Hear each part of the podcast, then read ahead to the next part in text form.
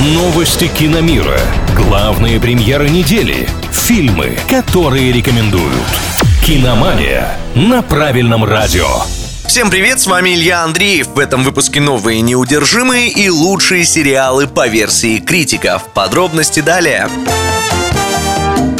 Студия Lionsgate официально заявила о работе над четвертой частью «Неудержимых». Автор проекта Сильвестр Сталлоне, собравший в одном фильме героев самых крутых боевиков, уже не раз заявлял, что есть и идеи для продолжения, и желание им заняться, но то были только разговоры, а теперь дошло до дела. Традицию увеличивать количество звезд в каждой новой части франшизы создатели решили не нарушать. В следующих «Неудержимых» к Сталлоне, Стэтхэму, Лунгрену и прочим присоединятся тайский каскадер и боец Тони Тони Джа, рэпер 50 Cent, а главную женскую роль исполнит красотка Меган Фокс. Официальный анонс получили, теперь ждем, когда объявят дату премьеры.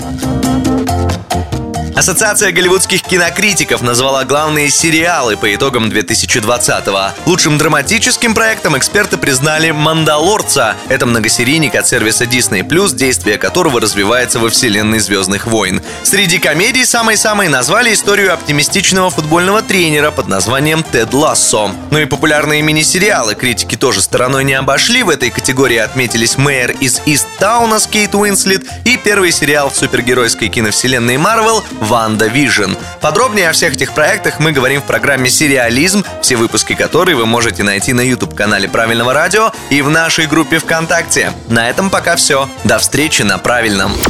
Киномания на Правильном радио.